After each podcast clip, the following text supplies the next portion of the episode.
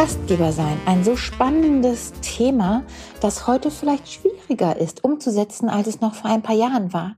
Dadurch, dass wir einfach mit so vielen Unverträglichkeiten zu kämpfen haben, dadurch, dass wir unterschiedlichste Couleur unserer Gäste begrüßen, die auch selbstverständlich alle ihr eigenes Gusto haben. Mit diesen Worten ein liebes Hallo. Ich begrüße dich sehr und freue mich, dass du wieder dabei bist. Also, was heißt es denn eigentlich, ein guter Gastgeber zu sein? Wie das Wort schon sagt, wir geben unserem Gast, dem Gast gebend. Und da ist natürlich Nahrung mit gemeint. Früher war auch ein Schlafplatz mit damit gemeint. Allerdings ist es heute so, dass wir uns stark darauf begrenzen, wie empfange ich meine Gäste richtig? Wie kann ich mir das richtige Menü zusammenstricken? Und wie kann ich meine Gäste denn überhaupt unterhalten? Zuallererst ist es einmal wichtig, und das habe ich im Laufe meiner Karriere immer mehr gesehen, du musst deinen Gästen Anhaltspunkte geben. Das heißt, sobald sie wissen, wie sie sich richten, wie sie sich anziehen, wie sie sich verhalten, vielleicht sogar wie lang der Abend dauern wird, umso sicherer fühlen sich deine Gäste dann am Tag des Geschehens, am Tag des Events. Ich möchte heute gar nicht so sehr das ganz große Event mit vielen Menschen ähm, beäugen und besprechen, sondern viel lieber mal auf die kleine Party oder das Essen gehen, was wir zum Beispiel haben, wenn wir von ähm, einem Business Dinner sprechen, wo du zum Beispiel als Frau das Abendessen kochst, dein Mann bringt Gäste mit nach Hause oder auch umgekehrt. Da ist natürlich auch wieder jede erdenkliche Art möglich. Aber wie verhält man sich? Also, es ist immer schon ganz gut, wirklich auf die Einladung zu schreiben oder wenn das eine mündliche Einladung ist, dieses zu nennen.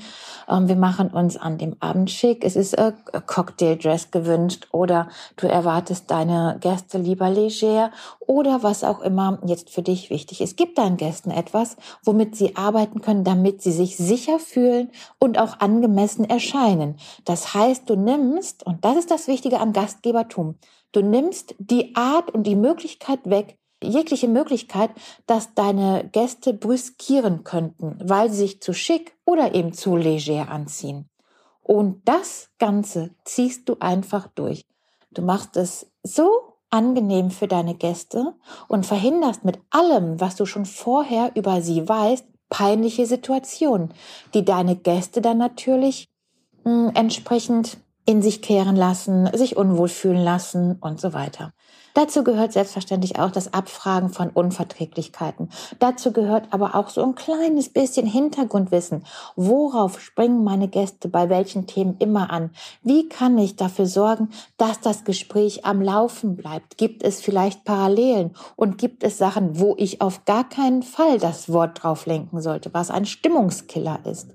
Da gibt's diese obligatorischen, die ja mittlerweile auch jeder kennt. Keiner spricht bei Tisch, denn das ist einfach, das führt zur Aggression. um der Vollständigkeit halber ist noch einmal gesagt zu haben, also wir reden nicht über Politik, Religion oder über Krankheit. Worüber wir aber sehr wohl reden können, sind Vorlieben der verschiedenen Gäste. Also wenn du weißt, und das musst du ja manchmal nur anreißen, ob jemand gerne reist oder was so die Lieblingsspeise ist, die Kulinarik des eigenen Landes oder oder. Und das sind sehr gute Themen, weil der Gast sich darum, Achtung, und jetzt kommt der rote Faden heraus, wieder wohlfühlt. Er fühlt sich sicher. Das sind Themen, worüber er sprechen kann, wo er ein Insiderwissen hat, wo er mit vollem Herz, Leib, Liebe dabei bist, ist und dir davon dann sehr, sehr gerne erzählt. Und das sind dann Gespräche, die sicherlich oberflächlich anfangen, aber durch das Wohlsein des Gastes auch sehr in die Tiefe gehen können.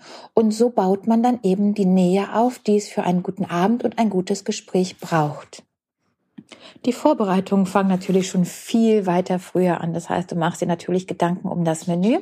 Und hier ist es wichtig, dass du dich bei dem Menü wohlfühlst. Das heißt, du kochst natürlich nicht ein Menü zum allerersten Mal, wenn deine Gäste da sind. Aber Achtung, du kochst auch jetzt nicht ein Menü, was du zwar sehr gut kannst, welches aber sehr aufwendig ist und dich sehr lange frisch kochend hinter der Theke am Herd also an dem Arbeitsplatz stehen lässt. Denn in dieser Zeit bist du wiederum nicht bei deinen Gästen. Das heißt, mein Tipp für dich, bereite ein Gericht vor, vielleicht ein Ofengericht, was du dann, was als Hauptspeise serviert wird und noch im Ofen selber gart. Ich finde, das ist eine ganz perfekte Möglichkeit, schmeckt super lecker. Beim Ofen hast du alle Zutaten in einem Und durch die Vorspeisen, die kalt serviert werden, oder durch eine raffinierte Suppe, die aber auch vorbereitet werden kann, und ein spezielles Dessert, was eben auch nicht on point gerade zu Tisch dann noch fertiggestellt werden muss oder oder gänzlich gemacht werden muss, sondern eben auch vorbereitet und dann serviert wird, hast du einen ganz großen Brocken am Tag selbst, bei Event selbst, wo du einfach für deine Gäste glänzen musst, weggeschafft. Und so ist es dann, dass du in eine Leichtigkeit kommst, für deine Gäste da bist und das Menü sich quasi selbst kocht. Es gibt so viele unterschiedliche, tolle, spannende Gerichte, wo du deine Vielfältigkeit und deine inspirierende Weise zu kochen selbstverständlich auch einarbeiten kannst, selbst wenn es dann vorbereitet ist. Generell gilt, mach alles soweit fertig, dass jedes kleinste Detail steht eine Stunde, bevor deine Gäste kommen. Dir lässt es dann ausreichend Zeit, um dich fertig zu machen, um einen Moment runterzukommen, um entspannt deine Gäste begrüßen zu können. Natürlich hast du bis dahin alles weitere auch schon erledigt und dazu gehören nicht nur, dass die Toilette sauber ist, dass du schöne Blumen auf den Tisch, die bestenfalls nicht duften gestellt hast, dass der Wein kalt oder genau richtig temperiert ist und dass du sowohl auch andere alkoholische, nicht alkoholische Getränke da hast, die natürlich dann auch von generell alkoholisiertem Bier über alkoholfreies Bier bis hin zu verschiedenen Softgetränken, äh, Wasser mit und ohne Sprudel und auch einen guten Saft zur Verfügung stellen kannst. Und dann ist natürlich ganz wichtig die Atmosphäre. Die Atmosphäre schaffst du dadurch, dass dein Gast sich wohlfühlt. Da haben wir jetzt schon drüber gesprochen. Du sorgst für gutes Essen, was abgesprochen ist. Du hast eine Möglichkeit gefunden, dass deine Gäste sich nicht peinlich berührt, was total der Stimmungskiller ist. Und dann kannst du selbstverständlich mit der Temperatur spielen. Es sollte nicht zu warm, es sollte nicht zu kalt sein. Es sollte eine schöne, angenehme Musik im Hintergrund laufen. Und dann ist es einfach wichtig, dass du die Führung übernimmst. Das heißt, du machst es deinen Gästen entspannend. Deine Gäste brauchen sich nicht kümmern. Du übernimmst praktisch die Moderation des Abends. Natürlich gehört da ein, ein Aperitif ganz zu Beginn zu der selbstverständlich mit und auch ohne Alkohol gereicht werden kann, der im Sommer ein erfrischender Cocktail sein kann, der aber auch ganz typisch ein Kiroyal darstellen kann. Du kannst aber auch, und das mache ich sehr, sehr gerne im Winter, einen Glühwein reichen. Was ist denn schöner, als einen heißen Glühwein im kalten Winter gereicht zu bekommen, als Willkommensgruß? Das heißt, sobald du die Spielregeln kennst und diese individuell variierst, wird es zu deinem. Und selbstverständlich gehört da auch Knigge zu. Das heißt, die Regeln kennst du und darin kannst du natürlich variieren und spielen.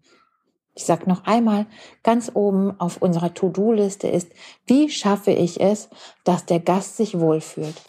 Halte die Gespräche am Laufen, sorge dafür, dass nicht zu viel gesprochen wird bei dem jeweiligen Essen, was gerade auf dem Teller ist.